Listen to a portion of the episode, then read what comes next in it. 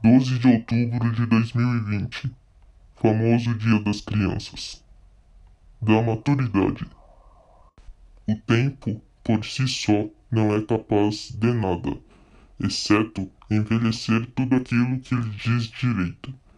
Mas quando somado a outras atividades como a prática, a observação e o estudo, torna-se um fator fundamental para o desenvolvimento humano, e esse resultado é chamado experiência. O que rebate o ditado popular gravíssimo de que o tempo cura, pois existem muitas pessoas com mágoas de tanto tempo atrás que já se esqueceram do fato e lembram-se apenas do sentimento de rancor e amargura. Sim, é verdade que o tempo cicatriza, mas nenhum método de cura se baseia em esperar a cicatriz. Antes disso, é necessário estancar o sangramento, desinfectar o ferimento, aplicar os medicamentos e então sim, finalmente, repousar e esperar que o corpo se sustente. Quando aplicamos isso à experiência da vida, nota-se a máxima de que não aprendemos com os anos, e sim com os danos.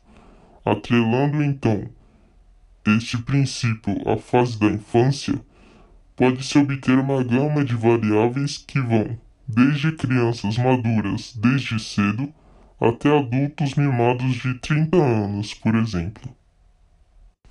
Para mensurar, então, a maturidade de um ser humano adulto, é necessário levar alguns aspectos em consideração. O primeiro deles é o tipo de reforço que ele teve durante toda sua vida, mas, mais especificamente, durante a fase da infância. Os reforços foram positivos ou negativos. Ele teve uma infância difícil, de miséria e tragédia, ou uma infância fácil, de mordomias e confortos. O segundo aspecto a ser considerado é a criação. Os cuidadores da criança eram superprotetores, eram distraídos ou eram equilibrados.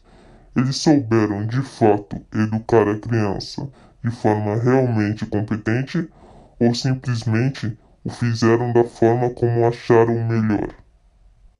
Então, o terceiro e final aspecto se relaciona ao próprio indivíduo.